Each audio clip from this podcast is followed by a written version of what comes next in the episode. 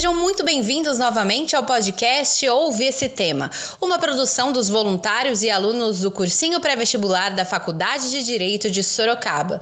Você sabe que a ideia aqui é que você possa ouvir temas que te ajudem a construir uma base para argumentar os assuntos mais cobrados nos principais vestibulares do país e no Enem, que cada vez mais exige dos alunos a interpretação de questões. E isso vai além de aprender a matéria de maneira somente expositiva. Lembrando que para isso vamos sugerir um filme e discutir o assunto além desse filme trazendo informações de pesquisas dos nossos alunos e aproximando assim a linguagem do estudante. Eu sou Evelyn Silva, aluna do terceiro ano de UNO da FAD e estaremos sempre juntos por aqui. Se você tem algo a nos dizer, entre em contato com a gente pelo Instagram Cursinho FAD. Sempre é bom esclarecer que o foco desse podcast é a informação histórica e social livre de direcionamento político partidário. Todavia, entretanto, nossos alunos são incentivados a participar com pensamentos e opiniões críticas livres, cabendo a eles o direcionamento dos assuntos, o que responsabiliza cada participante pela sua respectiva fala. Dito isso, que comece nosso conteúdo.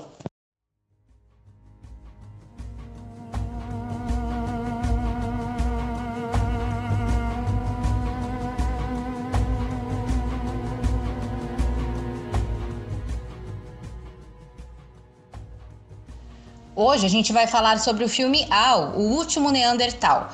Mas se você não assistiu, não tem problema. Em um minutinho já vai ficar ambientalizado. A história do filme se passa há 30 mil anos e o personagem principal é Al, um homem de Neandertal, último de sua espécie.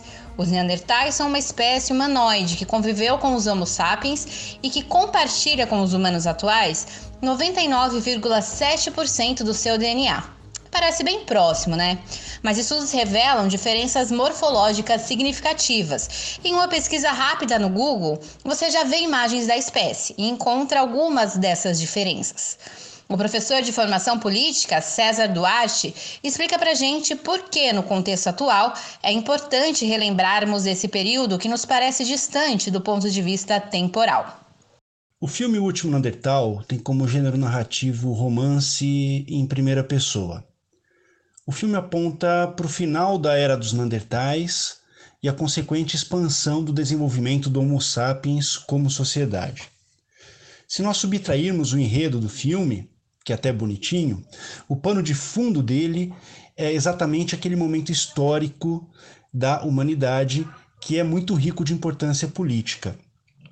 E essa importância é a mesma do estudo que a antropologia nos oferece ao nós assistirmos este filme com este olhar político, conseguimos verificar que toda a teoria política se desenvolveu a partir daquela formação primária de sociedade. Deste modo, o filme relata as raízes primitivas da arte, da tecnologia, da medicina e também do direito. E neste aspecto do direito, no aspecto jurídico, traz informações históricas é, tanto acerca do modo de organização de um determinado povoado de Homo sapiens naquela época, quanto também as origens do direito penal. O filme também nos remete a uma das possíveis causas de extinção dos Neandertais, que também eram hominídeos, né, que seria o massacre dos Neandertais pelos Homo sapiens, o que nos faz sobremaneira refletir Será que realmente nós evoluímos no tocante a como nós tratamos os nossos desiguais?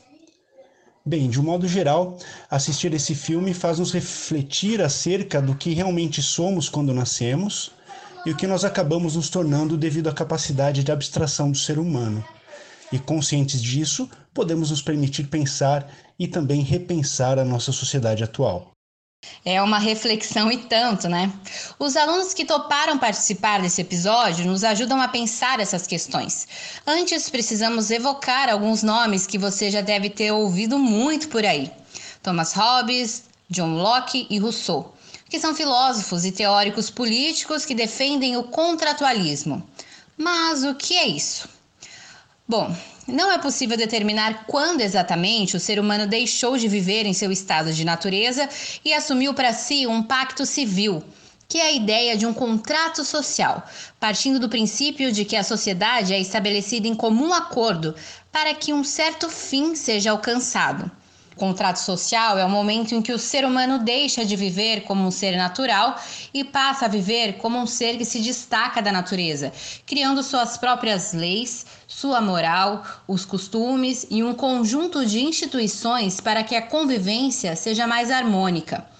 Partindo dessa definição, a nossa sociedade hoje é natural ou contratualista? A aluna Jennifer Rosa responde para gente. Nós, seres humanos, somos contratualistas, porque evoluímos, portanto, fazemos uma escolha em viver em sociedade, sendo assim como um contrato, diferente dos animais que agem por instinto natural. A teoria contratualista foi pela primeira vez descrita na Inglaterra no século XVII pelo filósofo e teórico político Thomas Hobbes. E a aluna Tamires Akemi traça um paralelo entre a ideia da natureza do ser humano de Thomas Hobbes e o momento em que se passa o filme, quando as civilizações começaram a se formar. No filme, ao decorrer da história, em diversos momentos conseguimos pontuar paralelos existentes às ideias de Thomas Hobbes. Ele, que tinha ideias extremamente pessimistas em relação à natureza humana, que acreditava que o homem acima de tudo era um ser mau e egoísta, que tem a famosa frase: "O homem é lobo do homem", ou seja, que o próprio inimigo do homem acaba sendo o homem. Essa ideia de Robbins nós conseguimos encontrar em diversos momentos do filme, sendo a principal delas quando o protagonista, que está à procura de seu clã, acaba encontrando outros povos, de diferente espécie, mas acaba não sendo bem acolhido, pelo simples fato de não pertencer aos mesmos, desencadeando assim, durante toda a história, diversos conflitos. Como você ouviu, a Tamires frisa que o personagem do filme, que é Neandertal, não é bem acolhido pelos Homo sapiens, que encontra pelo caminho. E o aluno Eric Arruda explica essa diferença entre as espécies e traz um paralelo com o individualismo liberal de John Locke. No documentário AO, o último Neandertal, podemos perceber uma séria semelhança entre o estado natural visto no filme e o estado natural proposto por John Locke em meados de 1700. Vimos no filme AO, o Neandertal que teve seu clã exterminado por outro clã, sendo esse segundo composto por Homo sapiens. Na história, isso também se repete. Podemos ver que os Neandertais foram extintos pelos Homo sapiens e pelo seu estilo de vida nômade, o qual não foi capaz de se adaptar a uma fonte fixa de alimento. Vemos nessa semelhança os mesmos princípios de Locke, quando fala sobre o estado natural e de uso naturalista, onde cada indivíduo tem direitos que são conquistados ao nascer, só de existir. Vemos também que no documentário que os indivíduos do clã, sejam eles de Neandertais ou de Homo sapiens, tinham um pacto natural, onde cada um zelava pelo bem comum e pela segurança comunitária. O que, o que nos leva a Locke e seu pacto social, onde todos os seres no estado natural estariam de acordo com o pacto social. Novamente, todos zelariam pelo bem e pela segurança de todos a fim de eliminar a necessidade de um Estado, onde o indivíduo abre a mão de seu poder e coloca na mão de um indivíduo ou um conjunto de indivíduos chamado de Estado. Resumir o que é o pensamento de John Locke não é tarefa nada fácil. Ele é considerado o pai do individualismo liberal. Sua obra teve grande influência na formação do pensamento liberal ao longo do século XVIII. Essa doutrina dos direitos naturais está na base das Declarações dos Direitos dos Estados Unidos de 1776 e na Revolução Francesa de 1789.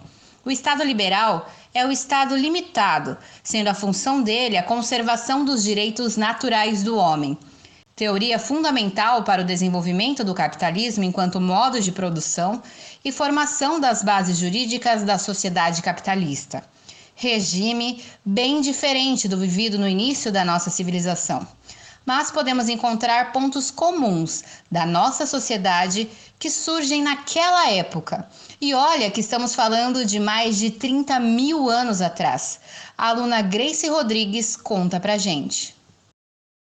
Observamos que no filme existem diversas semelhanças com a sociedade atual. Preconceitos e julgamentos já existiam naquela época pelo que era diferente. O diferente dá medo, causa estranheza.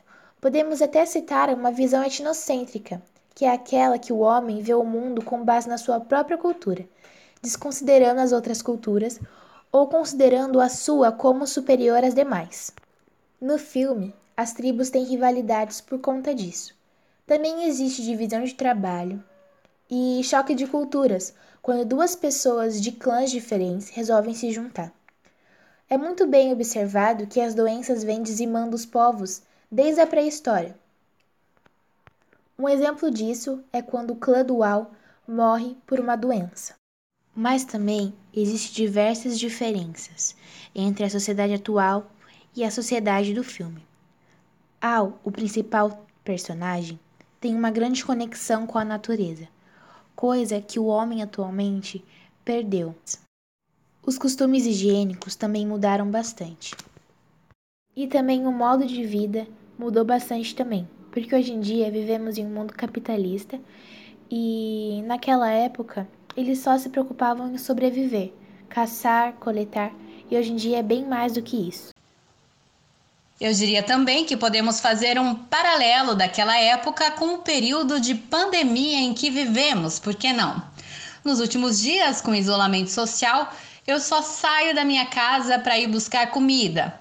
A diferença é que meu almoço já estava preparado, temperado e veio em uma embalagem plástica, lixo que agora é um dos grandes problemas que nossa espécie deve enfrentar.